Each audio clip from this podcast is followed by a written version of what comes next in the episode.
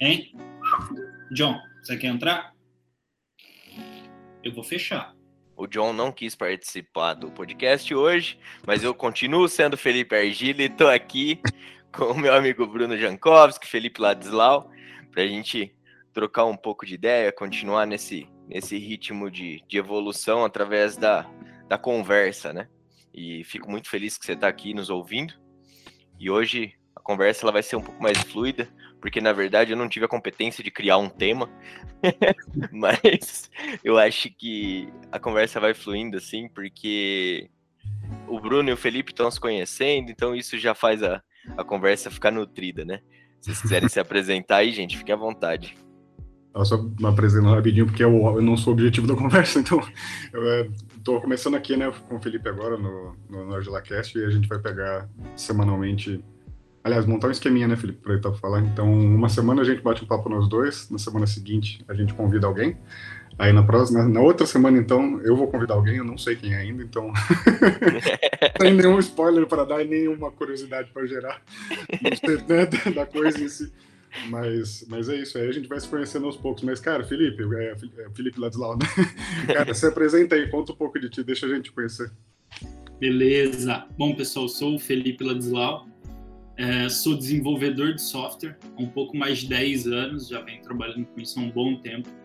Empreendo também há quase 10 anos. É, eu já, já saí nesse, nesse universo empreendendo. É, primeiro prestando serviço para empresas, para agências. Depois eu abri uma agência e, e fiz bastante coisa. É, fui professor por um bom tempo, dei aula de inglês é, e depois de aula de desenvolvimento de software, várias outras coisas, né? Cheguei até a, a dar aula, sou professor de três cursos na Platzi, uma startup de fora do Brasil. Uma startup colombiana, com sede no Vale, uma das maiores startups de educação do mundo. E, e aí fui prestando serviço né, nessa área, até fundar o Assinadoc em 2019, desenvolver o Assinadoc, fundar ele.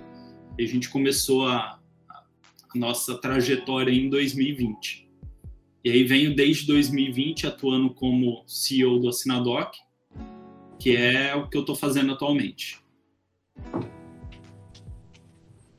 Legal. E, cara, de onde, como que surgiu a ideia do, do Assinadoc? Como que no meio da sua, da sua jornada de empreender, de inglês, de sistema, de como que você juntou tudo isso e falou assim, não, beleza, o que eu consigo fazer com toda essa bagagem é facilitar os processos burocráticos? Assim, como você chegou nessa conclusão? Como foi esse processo? Então, tem, tem duas coisas que são interessantes nessa, nesse surgimento, né? A primeira é que isso vinha de uma dor minha, nossa, porque eu também tinha, que era mandar contrato para cliente, né? Eu sempre acreditei no digital. É, a agência, para ter uma ideia, acho que em 2017 ou 2018, que foi quando foi a primeira vez da aula lá na Colômbia, eu já fechei o escritório, a gente ficou no digital, é tudo remoto. Então já estava nessa pegada antes de abrir o escritório aqui também físico, a gente já estava no remoto. Então sempre teve essa pegada e eu sempre tive esse problema porque a gente fechava muito muito negócio com empresas de outras cidades, outros estados e sempre caía nessa de mandar o contrato. Era sempre um, uma enrolação interminável e vários projetos a gente fazia inteiro, terminava e o projeto, o contrato não tinha saído. Só não saiu o contrato. É, tô ligado. É. Eu acho que qualquer prestador de serviço autônomo passa por isso de uma forma bem intensa durante um tempo, pelo menos. Nossa, é um saco você imprimir contrato para assinar e depois. Reconhecer em cartório, cara. Ah. Pelo amor de Deus, que coisa arcaica, tá ligado? Só falta mandar manda pro Papa, pro presidente, pro governador assinar. Aí, nisso, a, a minha ficha caiu em 2017, quando eu fui dar aula, né, na, na Platzi. E aí os caras, o escritório deles fica no Vale do Silício, nos Estados Unidos, e eles mandaram um contrato através de uma plataforma digital. É, eu assinei, achei fantástico, falei, nossa, que demais, né? Aí eu fui para lá e quando eu voltei para o Brasil, eu fui tentar implementar com os meus clientes, né? Falei, ah, vamos implementar esse negócio, é demais. Só que era extremamente caro, não funcionava para uma empresa pequena, né? O limite de documentos era muito baixo eles cobravam por quantidade de documentos e assinaturas, o que era é, horrível para a gente que era pequeno, que não, não tem um puta faturamento enorme. Uhum. E era todo em inglês. Então, assim, eu tinha clientes que não sabiam e a pessoa não dava conta de, de fazer o que tinha que fazer. O software era de fora, né, de uma empresa do Vale também, uma startup do Vale, depois foi comprada pelo Dropbox. E aí eu falei, bom, como todo desenvolvedor, vamos fazer alguma coisa então, né? Vamos desenvolver interno para poder usar. E aí comecei a desenvolver, em cerca de um ano a gente tinha isso pronto, comecei a usar. E alguns parceiros, o próprio Fê começou a usar também para testar, e a gente passou um ano mais ou menos mexendo nisso, alterando, ajustando, para conseguir usar. E aí eu já tinha muito na minha cabeça a ideia de que o futuro de um, de um negócio saudável seria SaaS, que eu queria ter um SaaS, que é um software as a service, né? Prestação de uhum. serviço através de software, que é o modelo Netflix de assinatura. E aí eu falei, bom, às vezes isso vai rolar. Em 2019 a gente se movimentou para fazer acontecer e calhou que teve uma pandemia em 2020. e as buscas por assinatura eletrônica multiplicaram por quase 10 no Google, no Google Trends. E aí a gente calhou o momento e lançamos em 2020. É, eu tinha alguns contatos na área de educação e as escolas foram um dos, um dos mercados mais afetados, né? Estão voltando às aulas agora, depois de quase dois anos. E, e aí a gente já saiu atendendo mais ou menos 50 escolas é, de uma rede de cursos profissionalizantes nacional, é, que eu tinha contato, já tinha dado aula lá. E aí a gente já saiu atendendo eles e depois fomos, crescendo, fomos se desenvolvendo, aprendendo o que, que a gente estava fazendo que a gente não sabia muito bem. Né? E foi assim que surgiu. Foi basicamente dessa dor que eu já tinha e de conhecer uma, uma outra empresa de fora do Brasil que fazia isso. Antes dele chegar com a proposta do Assinadoc, fazia as coisas de um mês, dois meses antes até de eu ter contato com com esse processo da Platzi também, mas eu já tava nessa brisa de, mano, será que não dá para assinar digital? Porque, tipo assim, os contratos, o que, que eu fazia o meu? Eu assinava na, na mesinha digitalizadora o meu nome, colocava ali e mandava só pro cliente, né? Só que eu achava, tipo, tem cliente que trabalha só com celular, velho. Tem muito cliente que não tem computador. Eu, eu principalmente atendo muita, muitas pessoas que são pequenas e que eles, assim, não tem a mínima necessidade de um computador. O celular resolve tudo para eles. Uhum. Então, tipo assim, ele não tem impressora, consequentemente. E aí a, a, acontecia, tipo, eu tava procurando, aí eu fui falar com o Fê, tipo assim, e, e era coisa de um mês, dois meses depois, ele falou, nossa, Fê, eu tô nesse movimento de criar isso. Eu falei, ah, não acredito, velho, é o que eu precisava. Aí eu falei, nossa, o que eu preciso é realmente ter amigos em cada área, né? Porque aí você precisa, tipo, vai acontecendo, assim, vai fluindo. E, cara, facilita a vida demais, né? Muito bom. Eu gosto muito. Eu acho que teve. Eu não sei se foi o cara do. Eu não, eu não sei nem se a história é verdade, tá? Mas ele, teve o. Eu acho que foi o cara do Dropbox, tenho quase certeza. Então acho que o, o Ladislau consegue me corrigir caso eu esteja errado. Que parece que foi um maluco que foi numa entrevista de emprego e. No, é, como é que foi? É, tinha tinha que precisava subir uns arquivos, sei lá, uma coisa assim. E aí para participar da entrevista e tal. E aí ele não tinha, ele tinha esquecido em casa, uma coisa assim. E aí, enfim, não existia esse lugar para subir os arquivos. E aí ele falou, putz, eu podia, eu, eu, podia fazer isso, né? Já que eu não, eu não consigo levar o negócio. Ele catou, ele não chegou na entrevista, ele voltou para casa dele e começou a programar o Dropbox. não sei se essa história é verdade, mas assim, parece muito próximo da sua história, né? Tipo, putz, cara, eu preciso do negócio, né, fazer que faça isso funcionar, vou fazer eu mesmo. eu acho interessante isso aí, porque não, não é só uma questão de, ah, é uma oportunidade de um mercado, de mercado, né? Tipo, ah, eu vou, sei lá, vou me tornar bem sucedido nessa questão da empresa. Não, é de uma dor muito própria, né? Tipo, quando o empreendimento ele sai desse tipo de, de percepção, ele é muito mais completo, né? E ainda assim, estando muito mais completo, você colocou de uma forma bem clara, né? A gente não sabia muito bem o que a gente estava fazendo. Vocês não sabiam muito bem no que vocês estavam se especializando, né, no final das contas. Né? Mas você sabia exatamente o que você queria. Né? Então, é, e até o, o, tipo de empresa, né? As startups, elas vivem de incerteza. Tu não sabe muito bem quem que é o cliente, como que ele consome, aonde que ele tá, o que que ele faz. Então, a gente praticamente que vive de teste, né? Então, nosso dia a dia é rodar teste avaliar se deu certo ou não, o que, que a gente pode aprender com isso e programar outro teste, rodar outro teste. Então, a nossa vida hoje, principalmente minha e da minha sócia Evelyn, é basicamente rodar teste. A gente fica o dia inteiro, todos os dias, todas as semanas fazendo isso. Hoje a gente tem dois, três testes rodando, estamos fazendo um outro para rodar na semana que vem. E é basicamente isso. Então, assim, a gente está todo dia aprendendo a empreender nessa, nessa área. Né? Não, a gente nunca sabe exatamente 100% o que, que a gente está fazendo. Quando você fala teste, é teste de campanha, Fê? Teste de busca do cliente ou teste de formato? De tipo, como o software funciona, como as coisas estão dispostas, os recursos, como que as pessoas se comportam. Então, assim... Vocês estão é... parâmetros, né? É, tudo, porque muitas vezes nem o cliente sabe muito bem o que, que ele quer, né? Então, tipo, ah, eu queria um recurso mais ou menos assim. Então, cabe a gente ver, tá, que, como que a gente acha que isso deve ser? Vamos fazer, vamos pôr, vamos ver se a galera usa, como que eles usam. Porque um, um case até que aconteceu que foi bem interessante são os templates. A gente estava com um recurso muito legal que eu adorava, que são os templates, e não, não ia muito bem, sabe? As pessoas não usavam, quando usava, usava de um jeito diferente do que a gente imaginava. A gente mudou de nome o recurso e depois voltou para o nome antigo e foi e voltou. E levou um tempo para a gente perceber como que as pessoas queriam usar isso de verdade. E aí a gente começou a ver eles usando e ver que eles estavam usando de um jeito diferente. E aí a gente começou a desenvolver em cima de como as pessoas estavam usando o recurso na real. E hoje a gente tem clientes que compram só por causa desse recurso. Né? Então, é, é, muito entender a pessoa. E isso é só testando, falando com o cara, vendo o que, que ele quer, o que, que ele não quer, como que eles fazem, porque não tem outro jeito. Tem uma, tem uma imagem que é de, de, de UX UI, tá? que exemplifica muito bem esse processo. Né? Tem uma, uma imagem de uma, uma rua, assim, então, beleza, tem uma esquina, assim, né? Aí a calçada nesse formato, né, ela só é feita para beneficiar, beneficiar a engenharia do tráfego de trânsito, não do tráfego das pessoas. Né?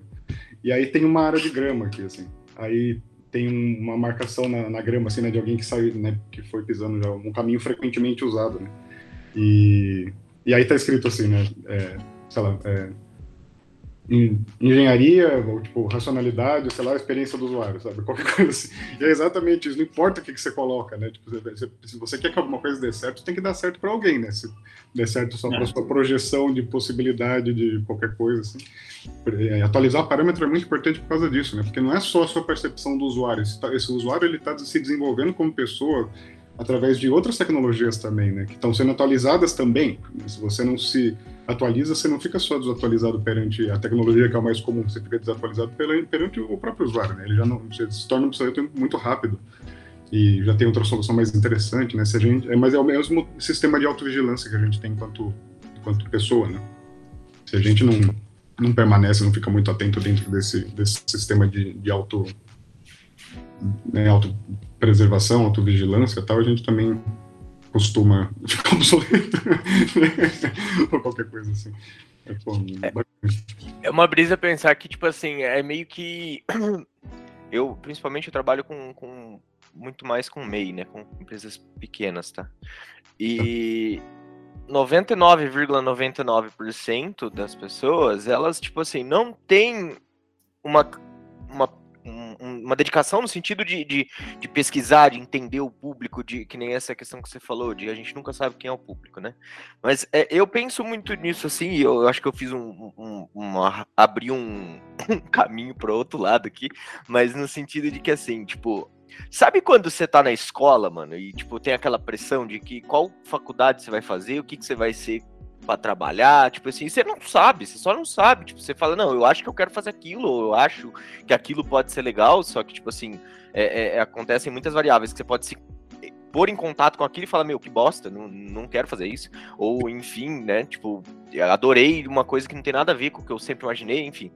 E, e aí eu fico pensando, e agora eu quero uma opinião de vocês, na real, né, no sentido assim, é, é eu vejo que a maioria desses clientes que são MEI, ele, ele não tem essa projeção, essa, essa, essa. Ele imagina uma coisa muito rasa, muito superficial de, de quem ele vai atender, de para quem ele está fazendo aquilo ali. Só que eu acho que o grande ponto o principal ponto é, é, entender o que faz sentido para ele ali e como ele realiza os, os, desejos dele de alguma forma. Não, ele não, não passa dessa questão, porque assim, ó, até hoje só tem de uma pessoa que chegou e falou: ó, esse é meu planejamento, aqui vai ser o ponto, esse é o estudo geográfico aqui, ó, em volta desse lugar tem esse tipo de pessoa, passa esse tipo de pessoa nesse trânsito, então a partir disso, vou construir um negócio que tem esse tipo de público, esse tipo de, de, de oferta, esse tipo de produto, aqui eu configuro é, de uma maneira voltada para uma estratégia aplicada no lugar, nas pessoas, no, no, na faixa financeira, enfim, tudo isso. Eu acho que, tipo assim, hoje a gente ouve muito falar de, de, de público e tudo mais, mas quando você vai para o mercado, de fato, e lidar com esses empreendedores, eles, tipo assim, qual é seu público? Ah, o meu público é classe A, não sei o quê, ou todo mundo. Sabe? Tipo, ele não tá, não tá olhando para isso. E aí eu, eu pergunto, será que, tipo assim, tá tão errado assim?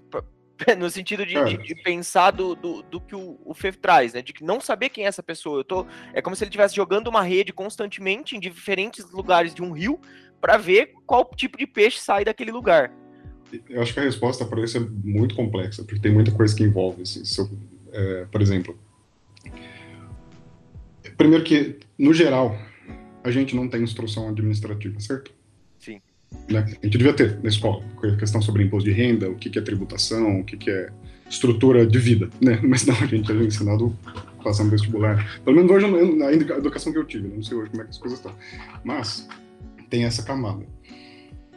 Então a gente sempre joga numa aposta que as coisas vão dar certo. Esse é o primeiro ponto. E aí, se você vai ter instrução e recurso, principalmente recurso, para é, pegar uma consultoria, sei lá, alguém para fazer uma pesquisa de mercado e tal, aí já são outros, outros 500, sabe? Mas as duas possibilidades podem dar errado. Eu já participei de projetos que tinham uma puta estrutura de pesquisa para determinar público, cacete, nem começou a andar o projeto, sabe? Foi pro mercado e foi péssimo. Participei de dois projetos assim. E já vi muita gente que não fazia ideia do que estava fazendo e deu certo pra cacete. da mesma forma que você pode ter estrutura e ser muito bem sucedido, que geralmente são os casos que a gente vê, ou outro óbvio que a gente costuma ver, que é você não ter o menor preparo e ser mal sucedido. Mas acho que essas quatro realidades são possíveis. Mas eu acho que o ponto mais interessante do que o Felipe colocou é a mudança da. Existe uma mudança na visão das coisas.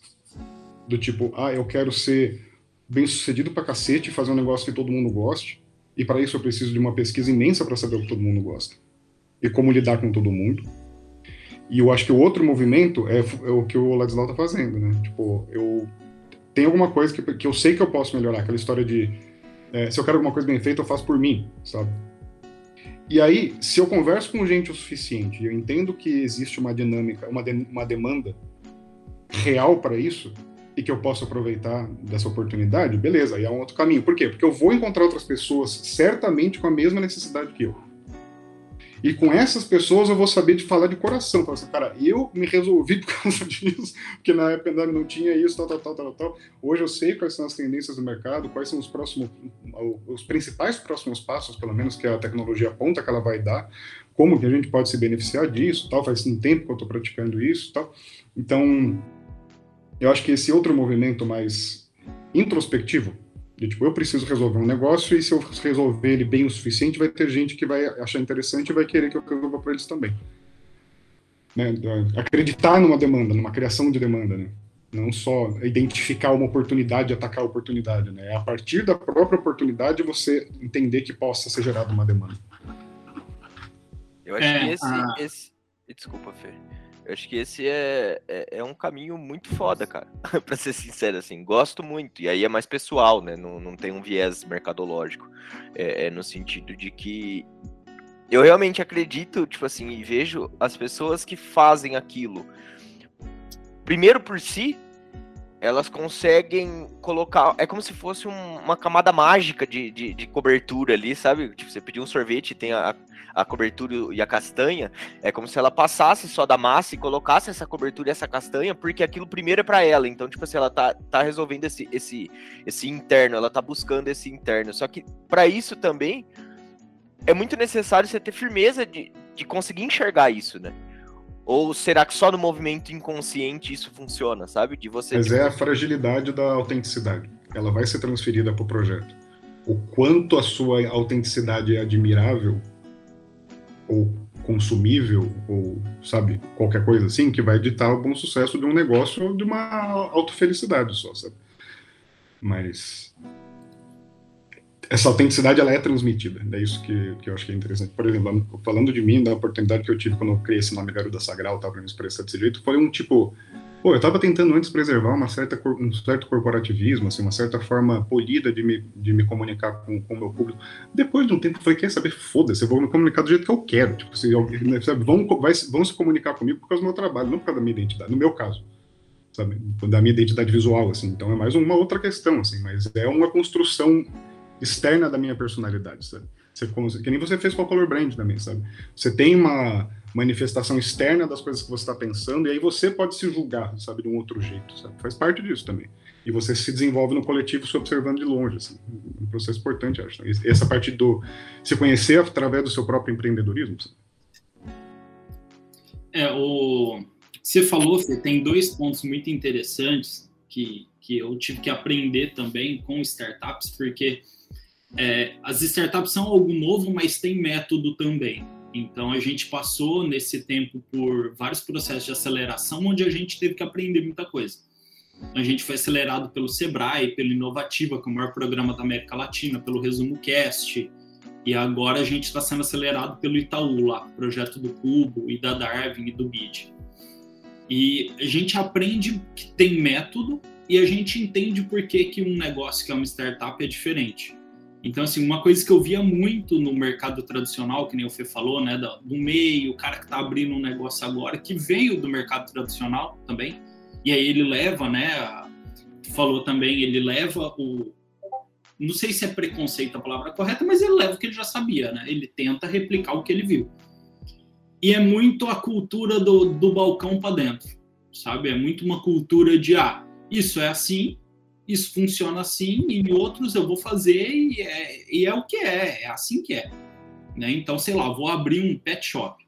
Ah, é simples, eu vou lá, abro, compro os produtos, boto lá, a pessoa vem, compra e é isso aí. No máximo, a pessoa, ah, não tem nenhum aqui perto, deve ser bom, deve ser uma boa oportunidade. Né? Se não tem nenhum pet aqui perto de onde vou abrir. E na, no mercado de startups, a gente é sempre instigado a pensar no cliente, não no negócio. Por quê? Porque o teu negócio ele vai mudar invariavelmente com o tempo, né? O teu modelo de negócio pode sumir, pode desaparecer, um novo pode surgir. Mas se você se concentrar em duas coisas, que é no cliente e no problema, você não vai ter problema. Porque assim, o problema ele vai continuar existindo e o cliente vai estar lá. Então, se concentrar nessas duas coisas. Então, é focar muito no problema que a pessoa passa e tentar entender o melhor possível quem que é o cliente, que é o que o Fê falou do mercado, né? Hoje, para startups, normalmente a gente divide o mercado em três categorias, que é o TAM, o SAM e o SOM, que é uma, uma teoria que desenvolveram para divisão de mercado. Que a gente tem o um maior mercado, que é tipo todo mundo que pode ser meu cliente, que é o famoso, quem quer ter o cliente? É todo mundo são todos os prestadores de serviço do mundo. Tá. Quem é o teu mercado mais próximo, que é factível? Ah, são os prestadores de serviço que tem entre que tem até 20 funcionários do Brasil. Tá, quem que é teu cliente ideal que você vai pegar agora, que você tem condições de atender? Ah, são os prestadores de serviço, entre 1 e 15 colaboradores, que não tem nenhuma solução desse tipo, que assinam mais de tantos contratos por mês, não sei o que, não sei o que. Por quê? Porque uma coisa é fato, né? O dinheiro tem fim, ninguém tem dinheiro infinito. Então tu não vai conseguir atingir todo mundo. Então tem que atingir os melhores possíveis, né? As pessoas que você consegue levar a melhor solução possível. Porque assim, Pense em qualquer serviço de tecnologia, que é mais fácil, que vocês usaram no último mês. Serviço de streaming, serviço de e-mail, serviço de arquivo, qualquer coisa. Provavelmente teve algum recurso que você falou assim: nossa, isso podia ter isso, né? Ou isso podia ser diferente. Isso podia ser daquele outro jeito. Porque nenhum serviço vai atender 100% das pessoas.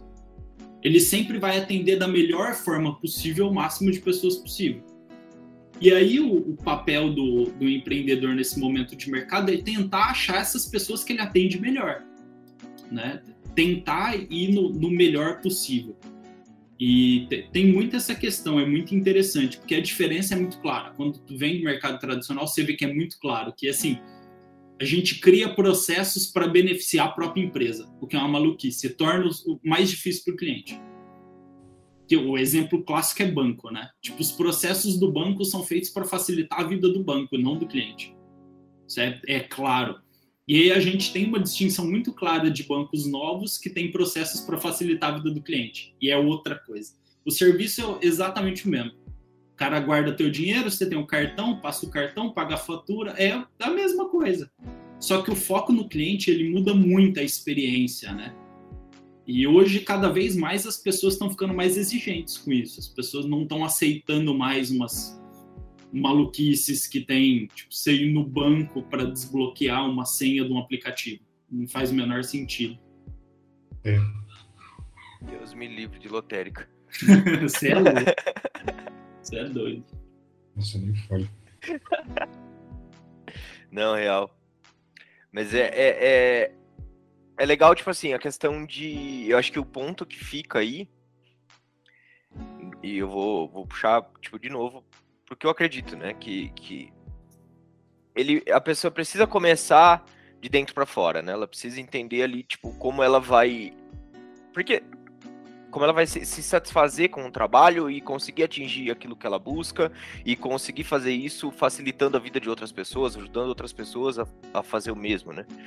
E eu falo isso no sentido assim, de que a pessoa, ela, esse start de, de, de, entender essa, essa, essa solução e, e, realmente ser aplicável, de, por exemplo, o que, que eu quero falar? Eu tô, eu tô tentando pensar, formatar um, um jeito fácil de trazer essa, isso que tá embaralhado na minha cabeça. Mas é, é tipo assim, a, eu ofereço algo que eu acredito, eu ofereço algo que, que tipo assim, não tô vendendo vento, não tô vendendo é, é, lixo, não tô vendendo uma coisa que, não, que não, não faça sentido, sabe? Nesse sentido. Acho que esse é o, é o primeiro ponto. E o segundo ponto é essa observação, né? Essa observação clara do, do que vai acontecendo no dia a dia, no passo a passo, no, no, no relacionamento um a um cliente, para conseguir, a partir disso, entender como eu melhoro, como eu proporciono uma experiência melhor, como eu crio uma solução melhor, como que eu entrego é, é mais do que só um modelo tradicional daquilo que eu aprendi ou daquilo que eu vi e achei que era isso que eu ia criar. Porque, tipo, é muito. Ontem eu vi um, um ads de alguém querendo me vender um curso e o cara tava falando assim, né? Um CEO ele acorda todo dia pensando como criar um, um negócio que vai destruir o seu próprio negócio. E, tipo assim, eu entendo o que ele quis dizer, sabe? Talvez é, é, é no sentido de, de, a destruição criativa, de você estar tá disposto a romper com aquilo que você fez para conseguir fazer algo melhor, sabe? Você fala, não, puta, eu, eu vou precisar marretar isso aqui para poder melhorar.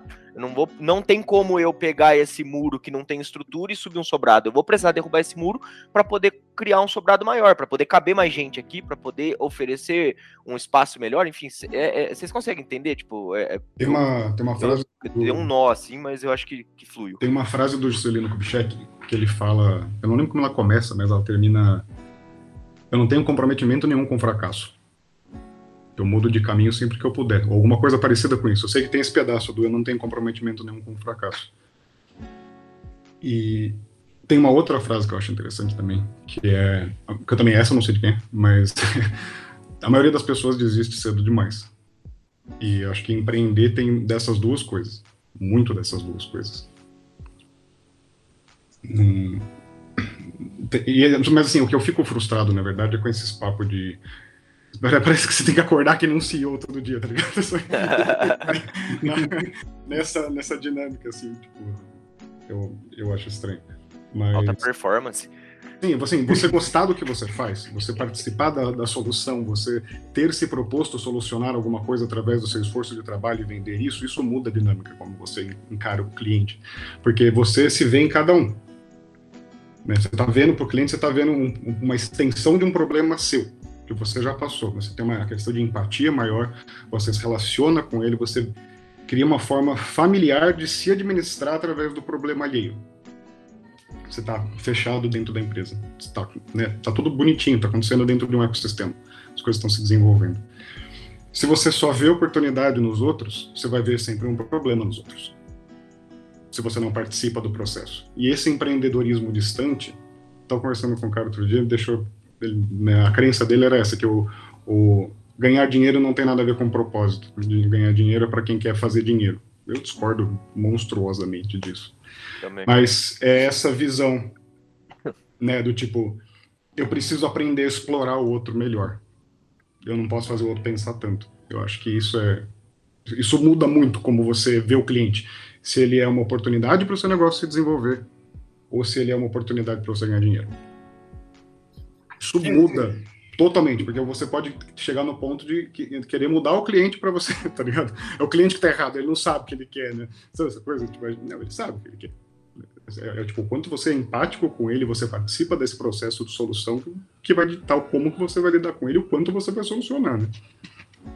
É, eu, eu acho assim que tem as duas coisas. Eu acho que tem como o cara ganhar dinheiro sem, sem ter empatia com o problema ou sem curtir o que ele faz, só que não é sustentável a longo prazo. São as pessoas que normalmente estão sempre buscando a próxima forma de ganhar dinheiro né? O próximo negócio que vai dar muito dinheiro. O cara tá sempre fazendo uma coisa nova e mudando, porque não é sustentável, porque pô, a gente que empreende sabe que não é fácil. A última coisa que é, é fácil, né? Então, a gente fica o dia inteiro, a gente acorda e dorme pensando no negócio, fazendo aquilo e tentando fazer acontecer direto. E você acordar e dormir pensando num negócio que tu não ama, que tu não se identifica, não, não é saudável para tua vida, né? Então, assim, você pode ganhar dinheiro, é, tem alguns negócios bons que tu vai ganhar dinheiro, mas não é muito saudável. E isso já volto com o Fê falou no começo, que eu acho bem legal de falar, que é sobre o empreendedorismo de necessidade. É aquela pessoa que foi mandada embora, tem ali uns 5 mil reais do FGTS, e não está conseguindo emprego e vai fazer um negócio, vai empreender, vai fazer alguma coisa. E principalmente nesses casos, por causa do desespero, é comum a pessoa querer alguma coisa que dá dinheiro. Né? Tipo, ah, é pensar primeiro no dinheiro. Ele tá, aprendeu assim também, né? É, é necessário para a subsistência da pessoa, não dá nem para julgar uma pessoa dessa. Né? Ah, sim, com certeza. Isso é outra, outra Mas, de existência. É, e é importante nesse momento ela entender que por mais que ela precise da grana para sobreviver, que ela pode escolher algo que ela ama. Ela pode fazer algo que ela ama. Que dá para ganhar dinheiro fazendo qualquer coisa. É só fazer bem. Não tem muito segredo. Dá para ganhar dinheiro, dá para viver bem, dá para ficar rico para quem quer, é, fazendo basicamente qualquer coisa, né? É, mas são esses pontos chave, né? É pensar no cliente, fazer pelo cliente, não fazer simplesmente por fazer são coisas que diferenciam. A, a pessoa sente, transparece, não tem como. Eu acho que aí a gente caiu num ponto que ele é um ponto que é um ponto cego, tá? Por quê? Eu acredito, tipo assim, que tem muita gente que trabalha só por dinheiro, que entende o mecanismo do jogo e joga pelo dinheiro e pronto. E quando você olha para isso, muitas dessas pessoas entendem a necessidade de entender o cliente e criar solução pensando no cliente, porque ele entende que isso pode fazer o cliente ficar mais com ele, defender ele e ainda propagar mais a, a, a solução dele. Então, tipo assim, ainda assim, são. Eu acredito que, assim, de certa forma, são coisas diferentes. Tem pessoas que trabalham só pelo dinheiro e eu acho que sim, Fê, é sustentável a longo prazo. Eu acho que o ponto que pega aqui não é que não tá certo ou que não dá certo. Eu acho que é porque nenhum de nós três gostaria e quer trabalhar com esse tipo de cliente ou esse tipo de projeto. Por quê? Porque a gente reconfigurou a nossa mente, deixando um pouco de lado tudo aquilo que a gente aprendeu enquanto estímulos que o mundo traz, né? E reconfigurou para buscar uma vida com mais significado, uma, uma vida que faça mais sentido pra gente. E isso tipo, coloca a gente numa bolha, porque a gente sempre tá numa bolha, de, de que, meu, não, tá, eu quero lidar com, com quem trabalha com propósito, eu quero lidar com quem trabalha com significado, mas isso vai fazer os multimilionários que estão cagando para tudo parar de ganhar dinheiro? Não vai. Isso se aplica muito ao pequeno, por quê? Principalmente esse, esse, esse essa relação entre amar aquilo que está fazendo, colocar esse significado interior, construir um pilar de singularidade e aplicar essa autenticidade, que nem o Bruno falou, no, no, no, no, no processo, vai fazer com que ele se realize não só no sentido financeiro. Porque é, aí tem uma verdade. Eu acho que assim, o dinheiro ele não é tudo. Porque eu já vi muita gente com dinheiro depressivo, viciado em, em, em, droga, fudido da vida, que não, não tem um relacionamento saudável, tá ligado? Assim, entre outras e outros e outros e outros exemplos, que cada caso é um caso. Mas eu acho que a, a questão, tipo assim, é que o dinheiro ele é muito importante, o dinheiro ele é sinal de, de, de prosperidade, ele é um indicador. Porque se. Ó, oh, Logan. Porque se, se você não, não, não olhar para isso, tá ligado? Você não consegue manter o seu negócio funcionando. Sem dinheiro, a roda não gira. Tipo assim, é impossível você falar, não, mano, eu vou criar um negócio só por amor. Mas é, é, é tipo assim, isso. Se não tiver o, o, ingrediente dinheiro, você não consegue sustentar aquilo e você vai ter que procurar um emprego. Não, então, com certeza. Ah, a gente tava falando isso antes da gravação. O dinheiro é importante. E a gente tem que também perder aquilo de que é feio ter dinheiro e ganhar dinheiro. Não é feio ganhar dinheiro é o sucesso do teu serviço bem feito. Você está fazendo um trampo bem feito, as pessoas estão reconhecendo, elas estão dispostas a pagar pelo teu serviço ou pelo teu produto. Né? É legal, não é feio, não é errado ganhar dinheiro. Mas é que nem você falou, né? A, a gente está nessa de pensar que tem algo a mais, né? Não é só aquilo, tem alguma coisa. Seja pela sensação boa de você ajudar alguém ou ajudar alguém a resolver algo, ou de fazer algo que você ama e você vê que é que é legal, ou de construir algo, né? Aquela sensação de que eu estou construindo algo maior do que eu, né?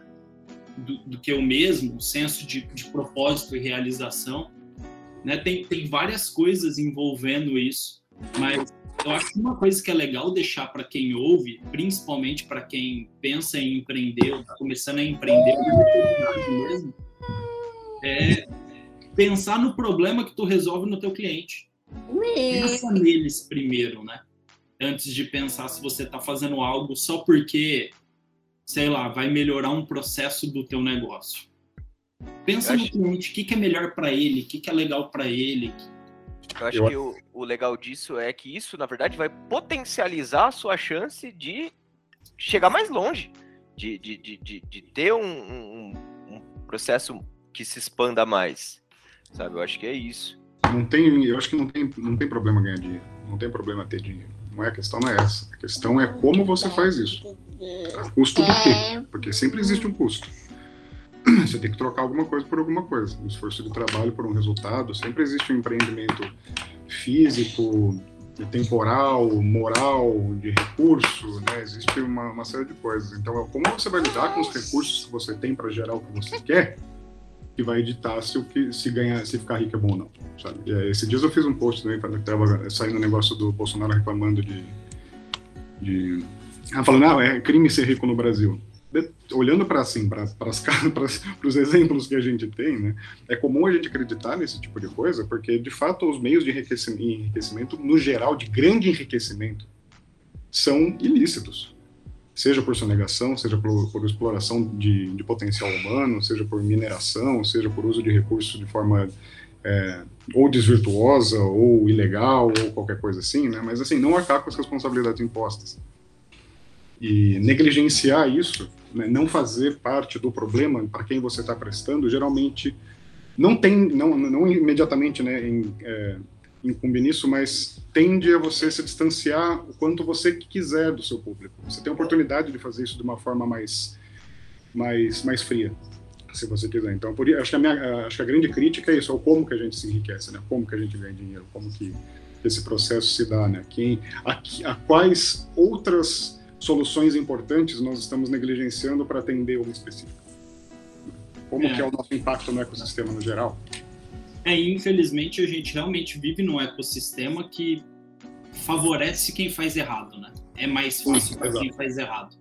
Não é fácil para o cara que quer fazer certo e, e é menos fácil ainda para a pessoa que está começando o que é pequeno. Né? É, diferente de outros ecossistemas e outros ambientes que são mais livres, que é mais fácil de você empreender, de você fazer as coisas, de você resolver o que você tem que resolver. O estado de São Paulo ainda está tá avançando muito nessa questão. É, tiveram algumas facilitações, né? A própria cidade de São Paulo fez algumas coisas para agilizar o processo de abertura de empresa, simplificar algumas coisas, mas sim, a gente ainda tem muito que andar realmente nessa área, porque de fato, se a gente for pensar nas pessoas que são exemplos e que são bem-sucedidas, é, é, muito mais, é bem mais fácil achar, principalmente nos noticiários, lista de, de gente que não é muito legal. Até porque tem muitas pessoas boas que fazem coisas boas e que são honestas que preferem nem ficar, né, na, na no, sei lá, noticiário, essas coisas. O próprio pessoal da Ambev mesmo, né, que é um dos maiores exemplos de empresa bem-sucedida nacional, saindo do Brasil não fica por aí falando o tempo todo. Eu, eu quero fazer duas, duas, dois ganchos, assim. Primeiro é que se você tá ouvindo esses barulhinhos aí, é o Logan. Ô, moleque bonito, hein, Jankowski?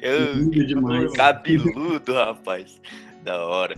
E o Fê, o Fê vai ser papai também. O Ravi tá pra chegar já. Outubro. Muito bonito, cara. Parabéns. Legal. E, e, o segundo gancho é sobre essa questão do pequeno, né? Que, tipo assim, é, é... eu acho que o pequeno ele pode ser grande. Eu acho que se você quer ganhar dinheiro só por ganhar dinheiro, beleza. Só não, não, não só não conte comigo. A, a, a minha intenção de, de trabalhar é, é, com transformação de fato, sabe? E o ponto é que tipo, o pequeno ele tem que geralmente construir o castelo dele e carpir um terreno ao mesmo tempo. Então, tipo assim, ele, ele, ele tem que gastar o, o mesmo tempo, porque os, as 24 horas são 24 horas para todo mundo, e dividir entre família, entre fazer dinheiro aparecer para poder pagar a conta, para poder implementar uma ideia legal, porque muita gente tem ideia legal. Só que às vezes ele falta recurso, falta, tipo assim, que nem vocês falaram, não, é muito difícil empreender. É difícil para nós que não tem grana, porque se, se, é o que a gente tava falando, se você tivesse 10k por mês para injetar e, e, e, fazer a solução acontecer, ficaria mais fácil. Você, você, pensaria com outro, outro viés. Então, tipo assim, a questão é, é, é essa. Eu, eu acho que isso é no sentido de que a grande maioria dos pequenos não tem esses 10k por mês, ou seja lá que número, seja à disposição para in, investir, gastar recursos, pôr as ideias em, em, em, prática, contratar profissionais, recursos humanos, inclusive, não só financeiro, para poder fazer as coisas da forma que ele, que, ele, que ele vislumbra. A gente vê muita gente, tipo assim, sofrendo no sentido de conseguir sair da operação e ir para a gestão da própria empresa, e, e tipo assim, é, é, é, um, é um negócio muito, muito complexo isso tudo. Mas a, o ponto é, é entender, primeiro, antes de tudo, se você é uma dessas pessoas, né? Por que você faz o que faz? E aí isso vai convergir lá com o que o Bruno falou no sentido assim, de qual é o custo para você obter as coisas que você você quer, né? Esse castelo seu, ele vai, você vai ter que trocar tempo, você vai ter que trocar energia, você vai ter que gastar suor com isso, você vai ter que ter noites de dor de cabeça, muito provavelmente. Então, tipo assim, entende o porquê você tá fazendo isso com muita clareza, porque é a partir desse porquê, é a partir do seu olhar que você consegue mover a transformação e tornar ela tangível, tornar ela real, conseguir entender o que você está fazendo, ter um objetivo claro, te ajuda a saber se atingiu ou não. Tipo assim, não adianta você só fazer por fazer, e, e enfim, e quando você é, é, pequeno e não vê um propósito e, só tá fazendo pelo dinheiro, acaba que você perde pequenas conquistas, pequenas vitórias, coisas que poderiam sim ser, serem tidas como prosperidade, como, como claro, em, sem romantizar a falta da grana, mas eu falo no sentido só de olha pro, pro porquê. Olha por que você tá fazendo o que você tá fazendo sabe? Qual que é, de fato, o seu objetivo? Não o objetivo que estão te vendendo, não o objetivo que que estão dizendo que você tem que ter. Meu, o que te faz feliz se conhece. Vai, vai, vai entender o, o, o seu caminho, sabe? Para você poder construir esse caminho de fato. Eu acho que é aí que tá, lidando com as dificuldades, lidando com os desafios. Cara, eu acho que a gente, tipo assim, tem que tomar, tomar nossa, nossa posição, sabe? Aqui, nós três somos pequenos, tá? Então, vamos pensar, quem é que move a economia no Brasil? É o grande ou é o pequeno? Pequeno. Isso é claro em qualquer número de economia. Tipo, a, a, as famílias no geral, né? Se coloca de uma forma meio assim, mas tipo, o motor das famílias alimenta o país. Tanto no consumo quanto na produção de riqueza.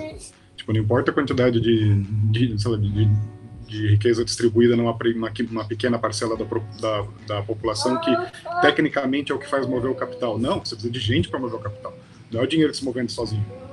Esse fluxo né, não acontece sozinho, você precisa de gente. Então a gente sempre pequena, é isso que move o país.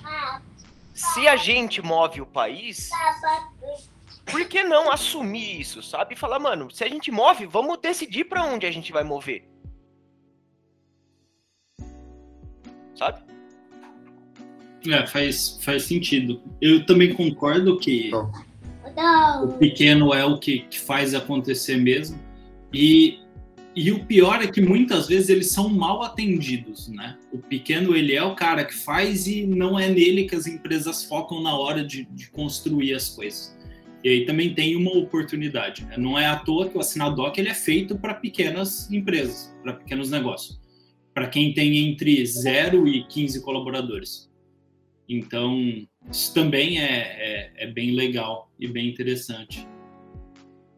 Eu acho que foi, tipo assim, a gente passou por vários pontos, né? E foi muito massa para mim a conversa de hoje. Espero para você que ouviu também. É, eu acho que a gente podia deixar o Fê fazer o um encerramento aí, deixar uma mensagem. e... Eu só queria, antes de, de oh, aparecer uma oportunidade legal de falar sobre um assunto que eu acho que é interessante, também vindo de uma outra ótica, que é a microsegmentação, falando da ótica do branding agora. Né? Fala muito sobre isso hoje em dia. Tipo, então, você pode criar uma grande empresa para concorrer dentro de um grande mercado, ou você pode microsegmentar esse mercado para oferecer um benefício super específico e atender uma pequena comunidade. Isso é a questão de suficiência. O quanto você vai, qual o tamanho dessa comunidade, o quanto você vai rentabilizar perante ela e como você vai se estabilizar perante ela já é uma questão, outra questão, mas ainda assim é um processo de suficiência, um outro tipo de, de empreendimento. Né? Então, dentro da ótica do branding, a gente tem essa ideia também. Eu vou oferecer um, eu vou criar um mercado novo, né, pro, através de um benefício muito, muito, muito específico que tem a ver com uma experiência de vida própria, por exemplo. Eu achei que você estava mandando encerrar, fazendo Também. o gesto com a mão. Não, que a gente tinha conversado de tentar permanecer dentro de uns 40 Sim, sim. Não, é, eu até tenho, tenho, tenho que encerrar a real, acho que é isso. Porque o tempo de quem está nos ouvindo, ele, ele é muito importante. E acho que a gente tomou um, um, tempo legal, mas também acho que a gente é uma troca, né? Pelo tempo a gente traz esses pontos de vista e, e ajuda. Vamos, vamos construindo essa, essa, esses castelos. Fê, encerra para nós aí, irmão. Eu queria, uh, o clichê, né? Agradecer o convite e o que eu, que eu gosto sempre de deixar como mensagem em palestras, em eventos, essas coisas, para quem está empreendendo, principalmente para o pequeno, para essa pessoa que está empreendendo por necessidade de verdade, é se apaixonar por um problema. Escolhe um problema, a gente tem problema para caramba, e não precisa ser um problema global, pode ser um problema da tua comunidade, da tua rua, do teu bairro, da tua cidade. Né? Pega um problema e resolve ele com empreendedorismo fica muito mais latente. As pessoas se apaixonam muito mais por uma marca ou por um negócio quando ele ajuda a resolver um problema delas real, uma dor que elas sentem de verdade. Né? E principalmente, se, se você sofrer com esse problema também, que nem foi o meu caso, isso fica mais latente ainda, porque você vai ter conhecimento de causa. Né?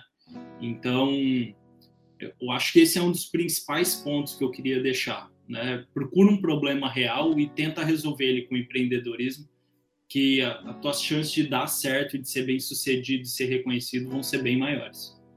Massa, muito bom. É isso, esse foi mais um ArgilaCast. Tamo junto, família. Até semana que vem. Falou, pessoal. Valeu. Até mais.